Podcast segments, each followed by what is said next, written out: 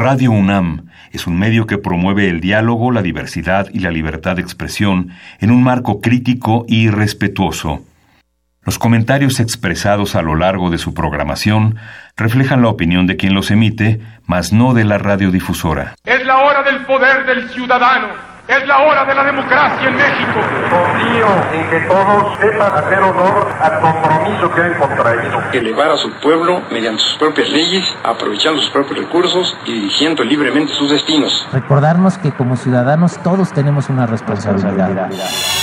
Conocer nuestros derechos nos da herramientas para ejercerlos, pero sobre todo, defenderlos. Respetar y promover la cultura de la legalidad nos lleva a una convivencia pacífica y ordenada. Analiza y discute con nosotros los temas que nos aquejan día a día. La Comisión Nacional de los Derechos Humanos, la Facultad de Derecho de la UNAM y Radio UNAM presentan Derecho a debate. En la cultura de la legalidad participamos todos. Conduce Diego Guerrero.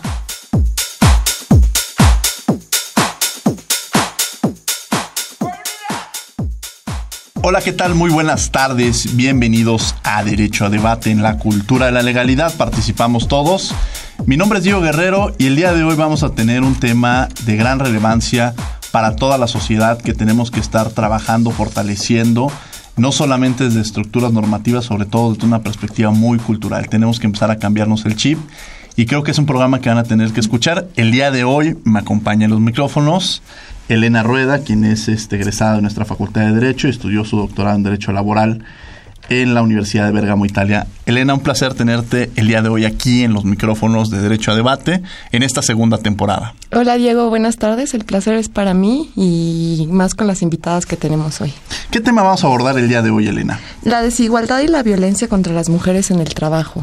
¿Cómo podríamos entender eh, esta, este problema que se presenta sobre esta desigualdad que existe? ¿Cómo la has vivido tú? ¿Cómo tú la entiendes de alguna manera? Pues Diego, yo creo que es un problema muy importante, es un problema cultural, social, que está afectando a todo, a toda la sociedad y a todo, a las mujeres eh, eh, que quieren incluirse en el mercado laboral y que les cuesta trabajo por muchos prejuicios que hay o, y, y que deben de estar cambiando, ¿no?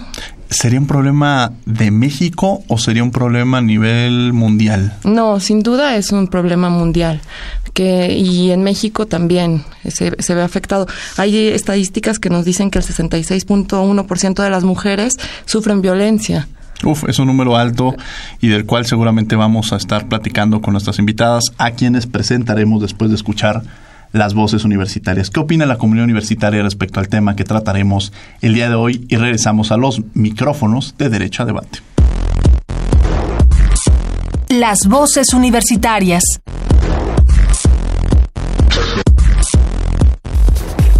¿Crees que en México se esté resolviendo la desigualdad laboral entre hombres y mujeres? Sí, sí se están resolviendo. No tanto como deberían, pero al menos ya está en la agenda de discusión pública. No es todo el trabajo, no es todo lo que se tenga que hacer, pero sí es muy buen primer paso.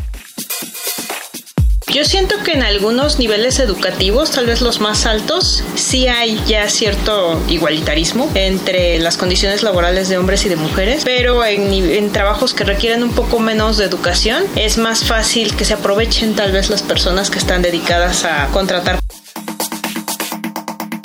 No, no se ha resuelto completamente, pero pienso que sí eh, estamos como más conscientes, ¿no? Como, como mujeres exigimos más ahora que pues antes, pero no pienso que se haya resuelto. Escuchas Derecho a Debate. Bien, esta es la opinión de la comunidad universitaria re respecto a este tema que es eh, cada, a cada persona dio un punto de vista distinto, cómo lo logra entender y cómo lo podemos canalizar. ¿Quiénes nos acompañan el día de hoy eh, en nuestro programa, Elena? Hoy tenemos a dos grandes invitadas, la maestra Alejandra Negrete Moraita, Procuradora General de la Procuraduría Federal de la Defensa del Trabajo. Bienvenida. Un placer tenerla el día de hoy aquí en los micrófonos, mi querida Alejandra. muchas gracias. Mucho gusto para mí estar con ustedes el día de hoy y a la maestra Norma Inés Aguilar León, jefa de la oficina de la Secretaría de la Función Pública. Muchas gracias, Elena. Muchas gracias, eh, Diego. Eh, la verdad es un placer estar eh, en el programa, pero sobre todo también compartir el micrófono con una gran amiga y sobre todo una gran aliada también en el tema de igualdad hacia las mujeres como es la maestra Alejandra Negrete. Es un placer de verdad estar con ustedes. No, hombre, al contrario, es un placer tenerlas en este programa porque además creo que es uno de los temas que se tiene que seguir abordando y debo decirlo, los medios de comunicación juegan un papel muy importante. Yo creo que cuando dicen desde dónde tenemos que trabajarlo, creo que cada uno desde nuestra trinchera debemos hacerlo en las escuelas, en la casa, este, y los medios de comunicación tenemos que transmitir cuál es la problemática a la cual nos enfrentamos. ¿Qué podemos entender o cómo podemos ver el tema de la violencia? Bueno, sin duda, Diego, la violencia contra las mujeres representa eh, actualmente pues un conjunto de elementos, como también lo decía hace unos momentos Elena, que implica elementos culturales, sociales, políticos, económicos, normativos, que permiten directa o indirectamente la discriminación por razones de género y que toleran desafortunadamente la desigualdad entre hombres y mujeres. Sin duda es importante cambiar pues paradigmas, cambiar estereotipos, porque eh, este tipo de, de, problemas que vemos actualmente, como son, por ejemplo, el machismo arraigado en muchas de, nuestras sociedades o sobre todo en pueblos y comunidades indígenas, pues trae aparejado problemas de desigualdad, problemas de violencia de género, pero en distintos aspectos. No sé cómo, ¿qué opinas, Ale? Sí, yo creo que la violencia de género ya se ha convertido en una de las violencias, en una de, las violaciones a derechos humanos más sistemática en el mundo eh, y, más eh, invisibilizada. Más sistemática porque ocurre a millones de mujeres a lo largo y ancho eh, de, de todo el mundo y más invisibilizada porque en muchas ocasiones no nos damos cuenta como mujeres que vivimos violencia o como hombres que ejercemos esa violencia o creemos que es un precio que tenemos que pagar por ser mujeres. Por ejemplo, al incorporarnos al, ámbito laboral que, que, se hablaba, tendríamos que pagar ciertas, parece que tuviéramos que pagar ciertas cuentas como violencia o acoso sexual o no poder acceder a, acceder a ciertos puestos directivos. Pero lo mismo pasa si decidimos tomar el transporte público, tenemos que pagar un precio importante que tiene que ver con eh, también ser acosadas, tener que definir o cambiar la forma en la que nos vestimos de acuerdo al transporte público que vayamos a, tomar. Lo mismo pasa en el ambiente familiar. Podemos estudiar o no ciertas carreras, podemos hacer ciertas o no labores en la casa, eh, lo que nos toca, el cuidado de adultos mayores, el cuidado de las niñas y de los niños, eh, por toda esta, esta cultura. Y así en todos los ámbitos en los que nos vamos desarrollando las mujeres, vamos a encontrar esta desigualdad estructural a la que se refería Norma Y vamos a tener estas desventajas que nos impiden desarrollarnos de manera adecuada. Interesante. Elena. Eh, ya que estás hablando sobre la violencia de género, mm, yo creo que mucha gente se pregunta, ¿los hombres pueden sufrir esa violencia de género? Por supuesto que sí. Eh, la violencia no es exclusiva de las mujeres.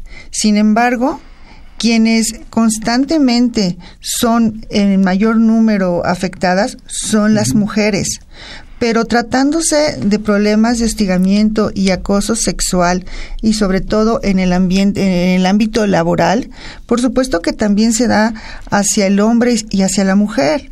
Eh, y además también a determinados eh, colectivos, como por ejemplo a la comunidad LGBTI. También tenemos que preocuparnos, eh, el género implica todo, hombres, mujeres y además a personas con identidad distinta. Entonces, no es un problema exclusivo de mujeres, pero sí nos tenemos que enfocar hacia este grupo de atención prioritaria. No es un, las mujeres no es un grupo vulnerable, es decir, en este caso de atención prioritaria, porque son quienes realmente eh, actualmente están, están sufriendo o estamos sufriendo de violencia de género. En muchas ocasiones, tan solo por el, el solo hecho de ser mujer por estereotipos. Yo quizá entendería, y a ver, comentaban ahorita, le, cedo el micrófono a Alejandra Negrete, pero justamente ponían dos ejemplos, ¿no? El de caso de comunidades indígenas que se genera esta violencia de alguna manera, y también la podemos ver eh, en esta perspectiva de que no es necesariamente una cuestión eh, de condiciones económicas, sino la verdad es que en todos los diversos aspectos se puede dar esta violencia hacia la mujer. Y Alejandra decía algo muy interesante, desde el hecho de que te subas a un transporte público con cierta ropa, estás expuesta. ¿no? Y alguna ocasión yo comentaba, y creo que lo comenté en este micrófono, que eh, cuando yo estaba en, Madrid, pues de pronto te percatabas que es, era un cambio muy radical de que pues, el verano es muy caluroso y las, las, mujeres se podían vestir como quisieran. Y no se vivía este acoso de alguna manera que y muchas de mis compañeras tristemente lo decían, que compraban ropa y decían, bueno, esta me la puedo comprar aquí, pero cuando llegue a mi país, esto yo no lo puedo usar porque voy a sufrir una violencia. Y entonces al final de cuentas estamos dando cuenta que no es una problemática individual, sino es una problemática colectiva. Perdón Alejandra, te, ibas a comentar algo. Sobre ese punto que estás mencionando, creo que es muy importante señalar que la violencia contra las mujeres en efecto no tiene fronteras, no tiene que ver con nivel educativo, no tiene que ver con nivel socioeconómico, no tiene que ver con edad. Eh, cruza realmente eh, cualquiera de las fronteras que podríamos eh, pensar ocurre en todos los ámbitos. Eh, no, no ocurre más en la clase baja, no ocurre, ¿no? Eh, que eso es muy importante señalarlo porque para que entendamos la magnitud del problema y de cómo está generando eso. Y por otro lado, yo sí quería nada más acotar de la pregunta que nos hacías, Elena, sobre el punto de si los hombres y las mujeres tienen, viven esta, esta violencia. Y yo creo que, bueno, por supuesto, y en un país como el nuestro, todos estamos sujetos a vivir cierto tipo de violencia y ciertos hombres en ciertas circunstancias particulares pueden vivir, en efecto, como lo decía Normenés, acoso, hostigamiento, etcétera. Pero la violencia y la, y, la gran diferencia que sucede en términos de género es que a nosotras nos sucede esa violencia por ser mujeres. Simplemente por el hecho de que soy mujer, tengo una discriminación a veces. Así es, no, y siempre. actualmente en el país siempre la vas a tener. Yo no conozco una sola mujer que pudiera decir en este país que nunca ha vivido algún tipo de violencia, que por lo menos que no se haya sentido intimidada un día en la crees Que, que haya sido, que exista esta violencia en el país? ¿Por la cultura? Pues creo que tiene que ver con muchas razones. La principal, por supuesto, es, es un tema tiene que ver con un tema cultural eh, de un machismo suficientemente arraigado y, una misoginia cultural. Yo les preguntaría, además contamos el día de hoy con dos mujeres eh, exitosas laboralmente y estamos hablando sobre precisamente para llegar a donde ustedes están, han pasado y mencionabas que todas han vivido este proceso cómo lo han vivido ustedes o cómo lo han afrontado. Y además, eh, digo, ahorita estamos hablando de, la situación de que un eh, el 60% ahora de la comunidad de la Facultad de Derecho son mujeres y son mujeres que están empoderándose y son mujeres que el día de mañana aspiran a, a ser como ustedes en este ámbito profesional. ¿Cómo lo han asimilado, cómo lo han visto y cómo lo han vivido de alguna manera? Bueno, yo les quiero compartir, en mi caso personal, quiero decirles que a veces cuando eres mujer y profesionista y además tienes el deseo de continuar eh, tus estudios de posgrado y además de ser mamá, hija, eh, trabajadora, si te enfrentas, la verdad, en ocasiones, pues al, al que al que dirán, ¿no? Porque cómo va a dejar a sus hijos, sobre todo porque generalmente las mujeres y quienes tenemos hijos, pues por estereotipos se piensa que somos quienes debemos de quedarnos eh, para cuidarlos. Eso es, un, es una situación. Y en mi caso personal, imagínense, mujer y además que tuvo hijos gemelos, entonces todavía fue complicado. Pero no obstante eso, la verdad cuando las mujeres tenemos que creernos lo que queremos ser tenemos, la verdad, que afrontar distintas circunstancias para poder salir adelante. Porque de lo contrario, nosotras mismas nos estaríamos poniendo piedritas en el camino. Y eso es lo que precisamente tenemos que, o por lo menos yo trato de transmitirles a mis colaboradoras y a las, a, las sobre todo a las mujeres que son mis, mis alumnas en la Universidad Nacional Autónoma de México. Siempre les digo, las mujeres tenemos que romper esas barreras porque podemos o, generalmente estamos, eh, nosotros realizamos un doble o a veces un triple trabajo. Un doble o triple trabajo porque estamos, tenemos que cumplir en la oficina, tenemos que cumplir como esposas, como madres, como hijas. Y hay mujeres que además tienen bajo su cuidado a personas adultas mayores, a personas con algún problema de discapacidad. Y eso precisamente en ocasiones son de las barreras con las que se enfrenta una mujer para poder ocupar determinados puestos de a, nivel dirección. En ocasiones las mujeres, y esto está demostrado, y, fue recientemente un estudio eh, eh, que se elaboró y en un informe de la propia Comisión Nacional de los Derechos Humanos, a donde se puede observar que en ocasiones las mujeres son las que están mejor preparadas, las que tienen estudios de posgrado, y no obstante, pues tienen que, eh, que no pueden optar a ellos porque tienen que cumplir con otras tareas. Entonces yo lo que les digo, ¿qué podemos hacer? primero transmitirles que la mujer tiene que romper esas barreras. Es la primera que lo tiene que hacer. Nadie lo va a hacer por, por nosotras. Nos tenemos que creer el papel que desempeñamos y lo que queremos ser y lo que queremos hacer por México. Claro. Alejandra. Yo coincido totalmente con Norma Inés, eh, yo tengo una hija pequeña de tres años y también es muy difícil en estos momentos poder conciliar de manera adecuada mi vida laboral con mi vida familiar y personal. Porque como sociedad, que lo hablábamos, donde está el, el gran problema de esto, es que está ahí y es que no estamos preparados para estas cuestiones. La mayoría de las instituciones públicas o empresas privadas no cuentan con un esquema de horarios flexibles adecuados que permitan no solo ejercer la labor de madre, sino también como mujeres podernos desarrollar adecuadamente en otras materias. Eh, como dice Normines, muchas veces tenemos una doble o triple jornada laboral, labores domésticas, cuidado de niñas, niños y cuidados de adultos eh, mayores que generalmente son asignados a las mujeres y eh, ahí hay una falta importante de política pública para poder atender eh, todas estas obligaciones y eso también implica que tengamos menos oportunidades laborales.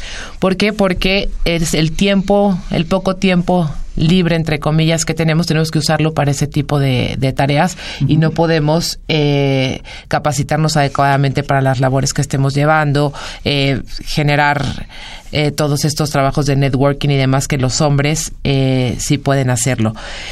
Por otra parte, en las empresas al ser madres no, no se nos ve de la misma manera a las mujeres porque creen que no vas a poder llevar a cabo las mismas funciones que un hombre porque no tienes esas obligaciones, ese falso estereotipo terrible que hay eh, sobre las mujeres. Entonces, en este sentido, eh, yo a lo que invito siempre es a generar políticas públicas para que realmente partamos de una base de igualdad mujeres y hombres para eh, desarrollar nuestro trabajo de manera adecuada. Porque además está muy demostrado por diferentes estudios de Naciones Unidas que cuando las mujeres llegan a los puestos directivos y eh, por lo menos sube el 26% de productividad en las empresas. O sea, realmente tenemos esa capacidad de volver más productiva eh, todo el trabajo y eh, mucho en las instituciones, pero,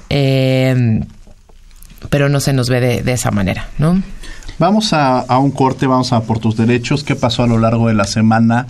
En la Comisión Nacional de los Derechos Humanos y regresamos a los micrófonos de Derecho a Debate. Por tus derechos.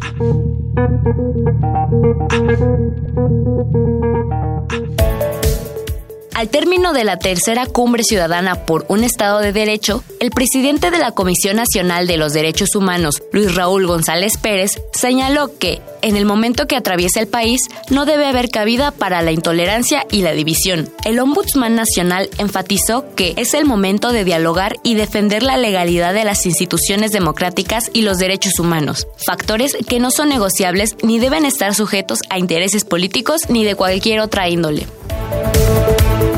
La CNDH condenó el homicidio del periodista Héctor González Antonio, colaborador de Grupo Imagen Multimedia, ocurrido el 29 de mayo en Tamaulipas. El corresponsal fue encontrado sin vida con visibles huellas de violencia. Por este y todos los asesinatos cometidos a periodistas, que suman 136 desde el año 2000, la comisión solicitó medidas cautelares a las autoridades para salvaguardar a los familiares del periodista y realizar una investigación que determine la responsabilidad del crimen. Asimismo, expresó sus condolencias a la familia y compañeros de gremio, que este año han perdido cinco profesionales más bajo las mismas circunstancias.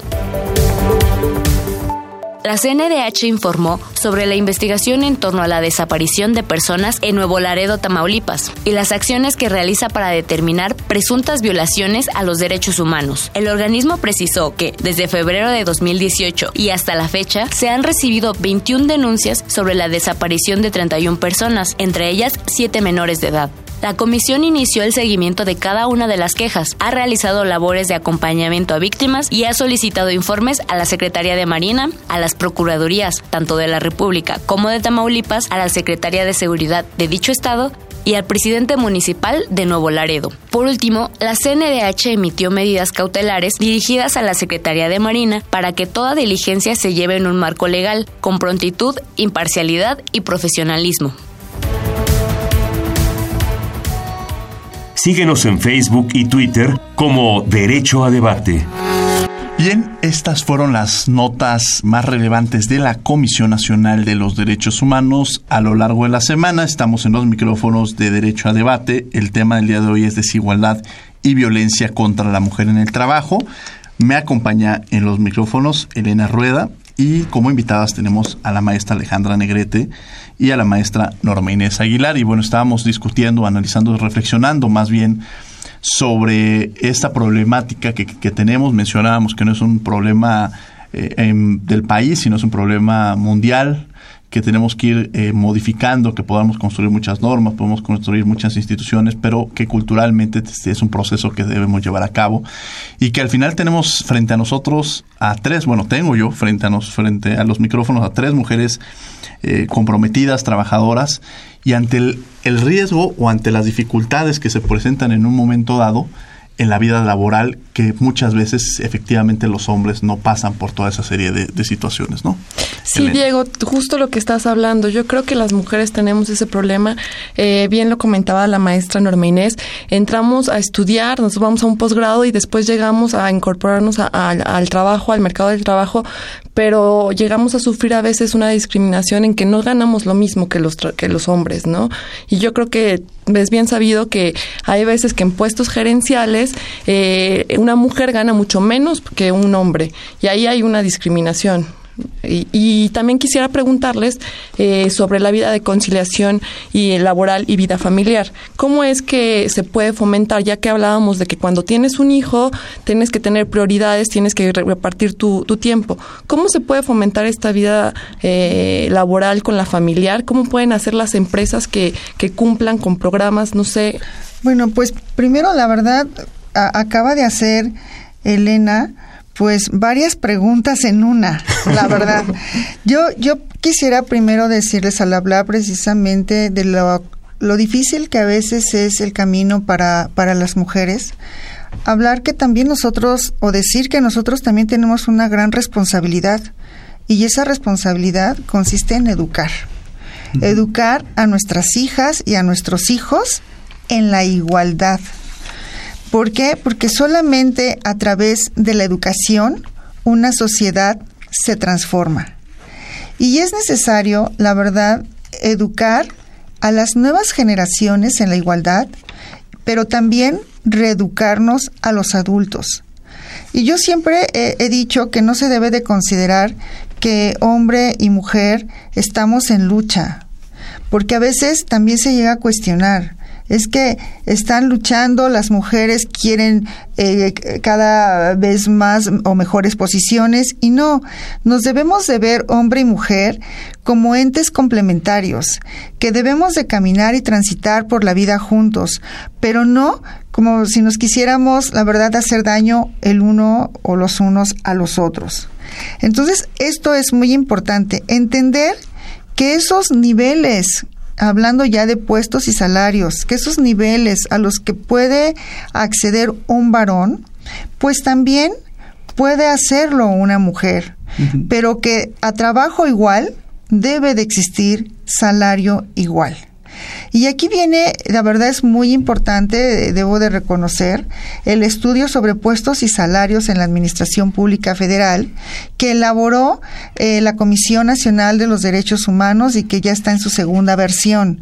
Sin duda, este informe fue posible además elaborarlo con datos que le proporcionó la Secretaría de la Función Pública.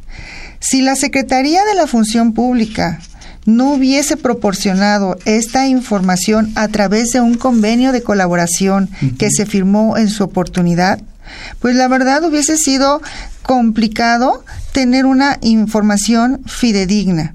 Entonces aquí podemos ver que en ocasiones, en varias dependencias, pues la, lo que existen efectivamente en mismos niveles con salarios distintos. Ese es un reto y debe de ser un reto para ah, la Administración Pública Federal, nivelar precisamente estos puestos y salarios. Pero dentro de estos puestos y salarios, también eh, es importante otro tema, y el tema es el de la conciliación entre la vida laboral, personal y familiar. Se debe de entender que el hecho de que se esté trabajando muchas horas no va a ser a los hombres y mujeres, la verdad, más productivos. Por el contrario, está demostrado que entre menos tiempo se trabaje, las personas somos más productivas. Y esto es un reto porque se deben de establecer, la verdad, políticas públicas para que tanto hombres como mujeres puedan hacer o realizar acciones que en ocasiones se veían solamente para mujeres. Por ejemplo, el estar al cuidado de los hijos los padres también tienen derecho a convivir con ellos, tienen derecho a un permiso de paternidad. mucho más amplio, tienen eh, derecho a disfrutar de una tarde. Tienen las mujeres igual. Y para eso existe, por ejemplo, el trabajo en casa.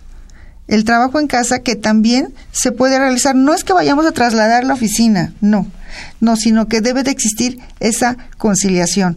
El día que eso se logre, yo creo que va a ser benéfico para, para, para todo, para la Administración Pública Federal y, yo creo que podemos seguir los ejemplos de algunas este, eh, empresas privadas. porque lo han logrado y muy bien. Es un tema muy, muy interesante el que menciona eh, la maestra Norma Inés.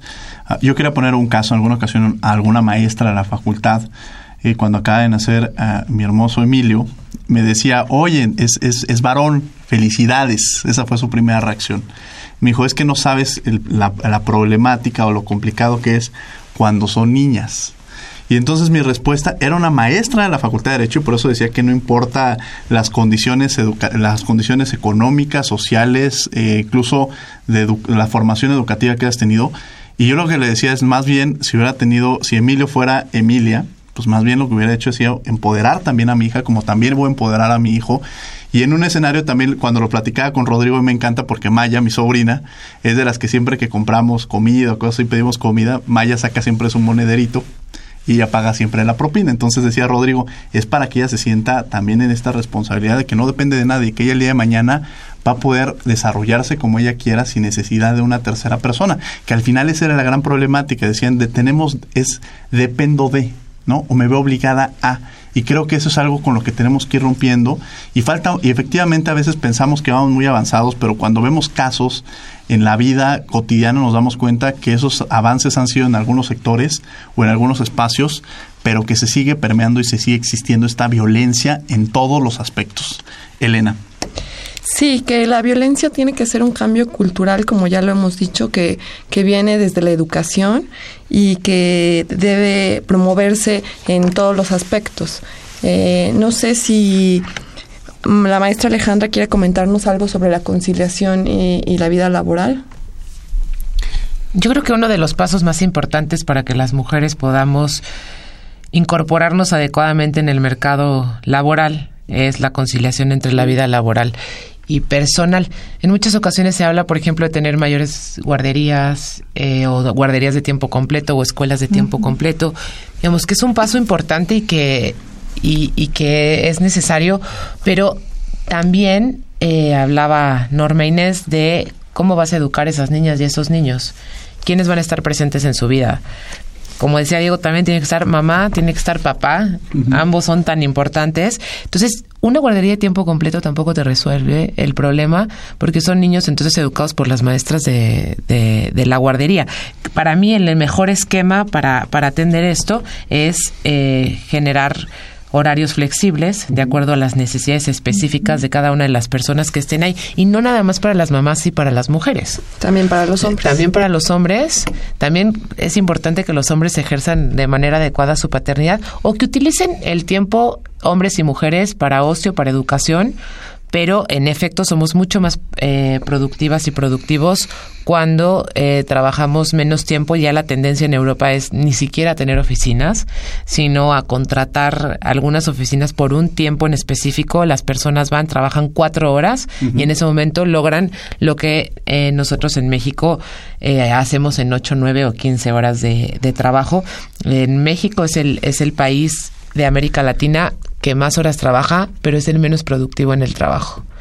Eh, ahí nos demostramos de manera importante esta parte, ¿no? Claro, porque a veces al patrón le interesa mucho más que esté trabajando, que esté sentado y que esté cubriendo ahí un puesto de trabajo a que tenga la productividad.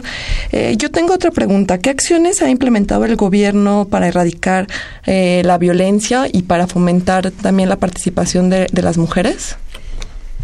Mira, se ha hecho un esfuerzo muy, muy grande em, a lo largo del tiempo eh, de parte del, gobierno. Uno de los temas que para mí es de los más importantes es la incorporación de los centros de justicia para las mujeres. Estos centros eh, son espacios donde eh, bajo un mismo techo las mujeres pueden acceder a justicia y empoderamiento cuando son víctimas de violencia. Cualquier eh, tipo de violencia. Cualquier tipo de violencia, por supuesto. Eh, y ahí dentro de los centros se encuentran psicólogos y psicólogas, ministerios públicos, juezas y jueces, eh, ludotecas específicas para los niños para poder atender también sus problemáticas, áreas de empoderamiento económico, áreas de empoderamiento personal, incluso algún tipo de, de refugio eh, bueno, albergue más bien temporal para que eh, ellas puedan en un mismo lugar, porque claro, las mujeres ante el tema de violencia, como ha sido señalado por diferentes víctimas, organismos internacionales al Estado mexicano, eh, se encuentran siempre ante un laberinto institucional espantoso, en el que no les creen lo que están viviendo o no o creen que no tiene importancia porque, o creen que es algo que ocurre en el espacio privado y que no forma parte de un problema público. Y eh, muchas de las autoridades no se encontraban conectadas y muchas siguen sin encontrarse conectadas. Entonces, si te acercas al Ministerio Público, bueno, levantarán, si es que lo hacen, la denuncia, pero no te explican que tus hijos pueden ser tratados psicológicamente en el DIF pero en el, y si te acercas al DIF no te explican que puedes acceder a otras cuestiones de empoderamiento económico para poder salir de la violencia y no tener que, permanecer en el círculo por falta de recursos económicos. Entonces, estos centros de justicia tienen la gran ventaja de que las mujeres pueden este, en un mismo lugar encontrar todas eh, las herramientas. Bien, vamos a, a pasar un corte, vamos a escuchar precisamente lo que pasó a lo largo de la semana en la Facultad de Derecho. Esto es Derecho UNAM hoy y regresamos a los micrófonos de Radio UNAM. Derecho UNAM hoy.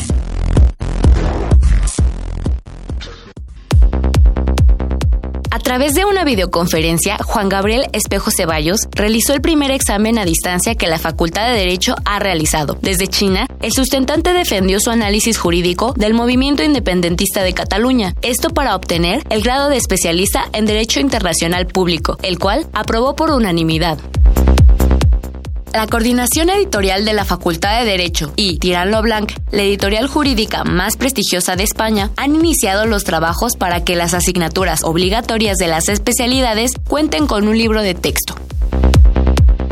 En el marco del 48 periodo de sesiones de la Asamblea de la Organización de Estados Americanos, se dio a conocer que Eduardo Ferrer MacGregor, juez y profesor de la facultad, fue reelecto como miembro de la Corte Interamericana de Derechos Humanos por seis años más. Derecho a debate. Bien, estas fueron las principales actividades que ha tenido la Facultad de Derecho a lo largo de la semana. Estamos en Derecho a Debate. Eh, mi nombre es Diego Guerrero y me acompaña el día de hoy en la conducción Elena Rueda.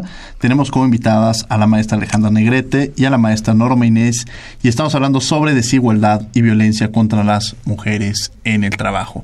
Y Elena iba a arrancar con una pregunta antes de que nos fuéramos al corte. Sí, más bien era la misma pregunta que le hicimos a la maestra Alejandra. ¿Qué está haciendo el gobierno para fomentar la, igualdad laboral o la o prevenir la discriminación laboral? Bueno, la, aquí yo creo que vale la pena, eh, Elena, mencionar que sin duda el gobierno federal ha realizado también grandes esfuerzos y, y que para evitar más bien y para erradicar la violencia de género. Por ejemplo, en el en 2016 eh, se publicó en el Diario Oficial de la Federación el protocolo para la prevención, atención y sanción del hostigamiento sexual y acoso sexual. Este protocolo es de gran importancia y se emite, la verdad, en coordinación con la Secretaría de Gobernación, que si mal no recuerdo, Ale estaba al frente precisamente eh, del área que se encargaba de estos temas, eh, la Secretaría de la Función Pública y el Instituto Nacional de las Mujeres. Este importante protocolo tiene como propósito la implementación uniforme, homogénea y efectiva de los procedimientos para prevenir atender y sancionar el hostigamiento y acoso sexual en todas las dependencias de la administración pública. ¿Cuál es la diferencia para quienes nos escuchan entre hostigamiento y acoso sexual o son sinónimos? Bueno, el acoso sexual es una forma de violencia con connotación lasciva en la que si bien no existe la subordinación, hay un ejercicio abusivo de poder que conlleva a un estado de indefensión y de riesgo para la víctima. Es decir, aquí no existe subordinación. O sea, puede ser alguien que viene caminando en la calle, por ejemplo, cuando se suben al transporte público y hay este estas miradas lascivas o estos comentarios, ahí estaríamos hablando de un tema de hostigamiento. De acoso. De acoso. De acoso. Aquí es independientemente de quien realice el acto, estaríamos hablando de acoso sexual, porque no hay esa subordinación. En cambio, el hostigamiento sexual es también un ejercicio del poder en una relación, pero de subordinación real de la víctima frente a su agresor. Por ejemplo, los trabajadores con las empleadas. Los, em, los empleadores, los trabajadores, ahí podemos hablar de ese tema. Así es, el hostigamiento se da en espacios laborales y en escuelas. Y el acoso en todos los demás espacios. Esa es la gran diferencia. Que en alguna ocasión yo tuve una alumna que invité a alguno de los programas y le preguntaba, ¿alguna vez tú has vivido un este un acoso sexual, un hostigamiento? Y en los micrófonos me decía, y eso es a, la parte que es importante ver los números. Ella decía, no, o sea, nunca lo he vivido. Y cuando la tuve en mi clase me dijo, bueno, maestro, es que la verdad no quise mencionarlo, pero, y me saca una lista en alguna ocasión, el maestro de preparatoria me dijo que me citaba en un lugar para darme la calificación, o cuando iba, y de pronto me empieza a sacar una lista que efectivamente todas, como lo mencionaban, en algún momento han vivido estas situaciones, pero también alzar la voz se genera uno de los problemas grandes, que se siente una presión social o diversos aspectos que te impiden hacerlo y que quizá a veces estos números no reflejan la realidad que estamos viviendo, ¿no? Así es, y Diego, qué bueno que mencionas ese punto porque yo sí quiero mandar un mensaje a todas las mujeres que nos están escuchando para decirles que en efecto todas hemos vivido algún proceso así, pero que no están solas, que se vale alzar la voz, que se vale salir de esa violencia, que es importante hacerlo, que no tienen por qué verse sumidas en esos procesos por más difícil que parezca eh, salir de la violencia. Y les quiero dar una herramienta que eh, ha sido muy importante para muchas mujeres para tomar decisiones cuando se encuentran sometidas a, estos círculos. Y es la línea 01800 Háblalo.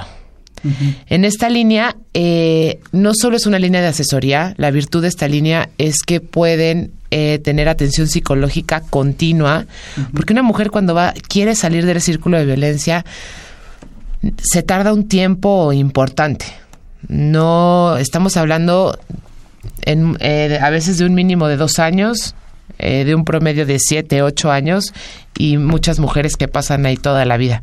Eh, entonces la línea, eh, lo, lo importante de esa línea es que te ayudan a ubicar el momento en el que estás, ir tomando las decisiones y los pasos en el tiempo que cada mujer necesite para salir de la, de la violencia. Es una atención continua, eh, se da las 24 horas del día, los 365 días del año, pero se puede poner de acuerdo con su psicólogo o su psicólogo para todos los jueves hablar a las 5 de la tarde, eh, no tener que volver a, a abrir el expediente, revictimizar, etcétera y eh, da un apoyo constante para todas estas mujeres que todavía no se encuentran listas para hacer un, un- una acción administrativa o legal, pero quieren empezar a salir, empoderarse y salir de esa violencia. Y por otro lado, eh, también pueden hacer cualquier consulta de si estoy viviendo violencia, qué puedo hacer en un caso específico, lo que tú mencionabas, un maestro me está este, diciendo esto, te resuelven también las dudas específicas y tienen eh, convenio con más de 6.000 instituciones para hacer una canalización inmediata. Es una línea eh, que, que- que ha funcionado muy bien. ¿Nos puede repetir la, eh, la línea para quienes nos escuchan? Es 01800, háblalo. Perfecto. Bueno, para quienes nos escuchan, porque al final es este trabajo que se tiene que realizar profesional muchas veces, porque también la otra cara es que mm, eh, de pronto escuchas estos comentarios de fue su culpa, ¿no? O sea, esa culpabilidad que a veces les quieren generar, o eh, si no hubiera hecho estos, o sea, este, esta parte que también tenemos que empezar a romper como sociedad, que al final de cuentas ha habido muchos casos en los cuales tenemos que romper que cuando lo hace el hombre es, pues es normal, así tenía que ser. Y cuando lo hace la mujer es en qué estaba pensando, es su responsabilidad. Y esa es la gran diferencia, el gran cáncer, uno de los grandes cánceres que tenemos como sociedad y que tenemos que desde la raíz cortarlo para que empecemos a cambiar en todos los aspectos. Elena. Sí, yo estoy interesada en este protocolo que de la que nos habló la maestra Norma Inés. No sé, ¿hay algún procedimiento que marca o algunas reglas que debamos seguir en la Administración Pública Federal? Claro, o sea, la importancia precisamente de este protocolo es fijar lineamientos que, ade- que además debe, se deben de seguir dentro de la administración pública. Pero primero, para, que se, para poder aplicar este protocolo, es muy importante que la mujer y también, debo decir, el varón, se atrevan a denunciar. Como bien lo decía Ale, tenemos que trabajar todas y todos por la cultura de la denuncia. Si no denunciamos, esto va a, a- mantenerse en lo privado, en lo íntimo, y nadie va a conocerlo. Tenemos que aplicar todos eso de cero tolerancia a la violencia de género. Tenemos que manifestarnos en contra de ello. Usted habla de una cosa muy importante que es la denuncia, pero el problema de la denuncia después es la revictimización que se hace a las mujeres que llegan a denunciar. Cuando llegas, le- te dicen, tuviste la culpa, como lo decía Diego, o cuáles son las pruebas, cómo me lo vas a demostrar, era tu jefe, a lo mejor tú no eras la que estaba trabajando. No sé, ¿existe algún mecanismo o, o cómo es que se soluciona este problema? Existe eh, este protocolo fija la verdad estos eh, eh, el procedimiento, pero además quiero compartirles que en la Secretaría de la Administración Pública se trabajó en unos lineamientos particulares que deben que se deben de, de llevar a cabo para atender casos de acoso y hostigamiento sexual. Esta es la, eh, estos lineamientos les dicen a quienes debe encargados de atender precisamente este tipo de, de asuntos, como son los órganos de control o los comités de ética, cuáles son esos lineamientos, Eh, con la finalidad de no revictimizar. Y para no revictimizar, está prevista también la capacitación. Y conforme a esto, los, la, existe, cuando alguien es víctima de acoso y hostigamiento, existe un primer acercamiento. Y ese acercamiento lo tiene con personas que se denominan consejeras y consejeros.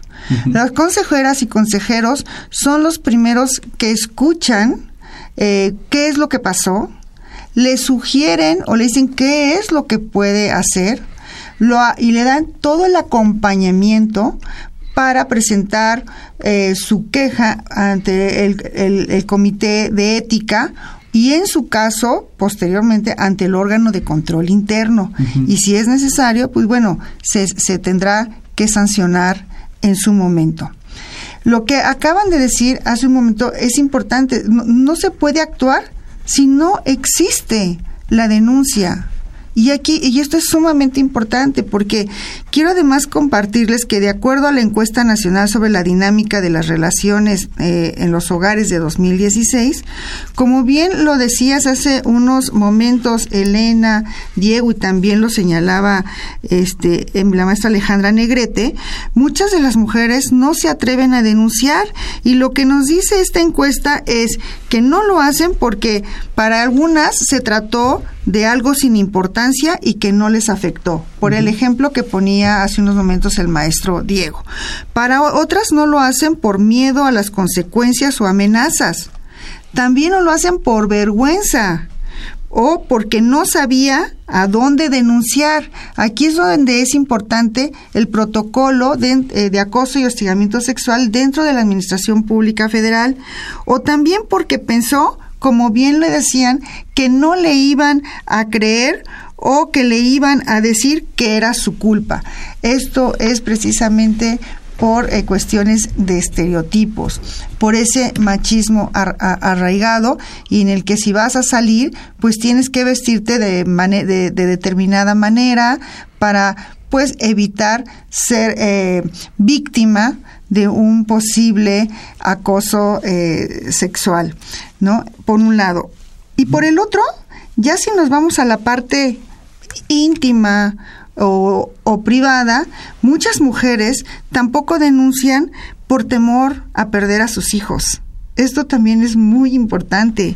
O porque no querían que su familia se enterara.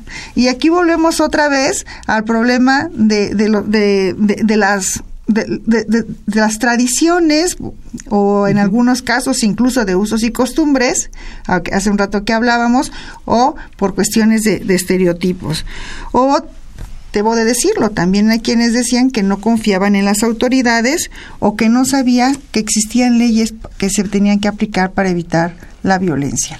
Sí, es un tema que tenemos que ir abordando, el tema de la denuncia, y aquí aprovechamos los micrófonos para quienes nos escuchan, la estudiante que, que, lo ha sufrido, para la trabajadora, para la mujer que a día a día está enfrentando esta situación, que eh, muchas veces lo mencionan, las, las, razones por las cuales no se presentan estas denuncias son múltiples, pero que existe esta posibilidad y que existe también esta línea en la cual no solamente es canalizar la denuncia, pero a su vez empezar a trabajar porque después de la denuncia viene un proceso, un proceso en el que muchas veces lo que es una culpabilidad, el temor a que mi familia se entere, todo este tipo de factores tienen que trabajarse y hay medios para hacerlo y muchas veces no sabemos que existen estos medios. Vamos a este al tercer bloque de nuestra de nuestro programa, vamos a escuchar los eventos que va a tener ahora a lo largo de la semana la Comisión Nacional de los Derechos Humanos y la Facultad de Derecho y regresamos a los micrófonos de Derecho a Debate.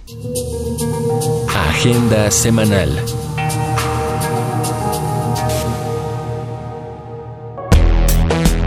La CNDH, a través de su Centro Nacional, te invita a su cinediálogo, que esta semana trae para ti Talentos Ocultos, del director Theodore Melfi. Al finalizar la proyección, hablaremos sobre la lucha contra el racismo con el maestro Eduardo Ángeles de la Teja. La cita es este martes 12 de junio a las 18 horas en el auditorio del Centro Nacional de Derechos Humanos, Avenida Río Magdalena, número 108, Colonia Tizapán San Ángel. Teléfono 5481-9881. Extensiones 5110 y 5218. Entrada gratuita.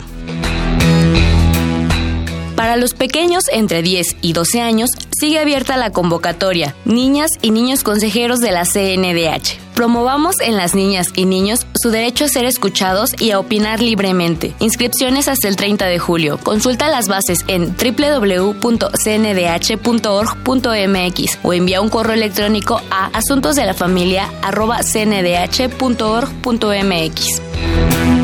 La convocatoria del octavo concurso nacional de fotografía sobre derechos humanos está por cerrarse. Fomenta el respeto a través de una imagen. Tienes hasta el 22 de junio. Consulta la convocatoria y regístrate en www.cnfdh.ipn.mx.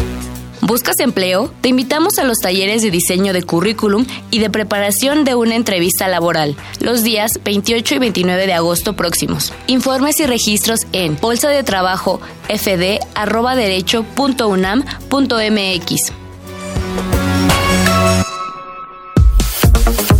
Escuchas Derecho a Debate. Conclusiones en 30. Bien, estas fueron las actividades que vamos a tener en la Comisión Nacional de Derechos Humanos y en la Facultad de Derecho a lo largo de esta semana. Eh, estamos en nuestro última, eh, en el último bloque del programa, las conclusiones en 30, la vamos a tener un poquito más, vamos a tener un poquito más de tiempo para que nos digan algunos comentarios o algunas acotaciones que quisieran hacer. Empezaríamos con la maestra Alejandra eh, Negrete. Muchas gracias, Diego y Elena. Pues yo quisiera, digamos, llevar esto, estas conclusiones a que los hombres entiendan también el papel que juegan dentro de esta violencia que se ejerce contra las mujeres. Si son la parte principal del problema al ser quienes ejercen especialmente la violencia, tienen que ser parte importante en la, en la solución.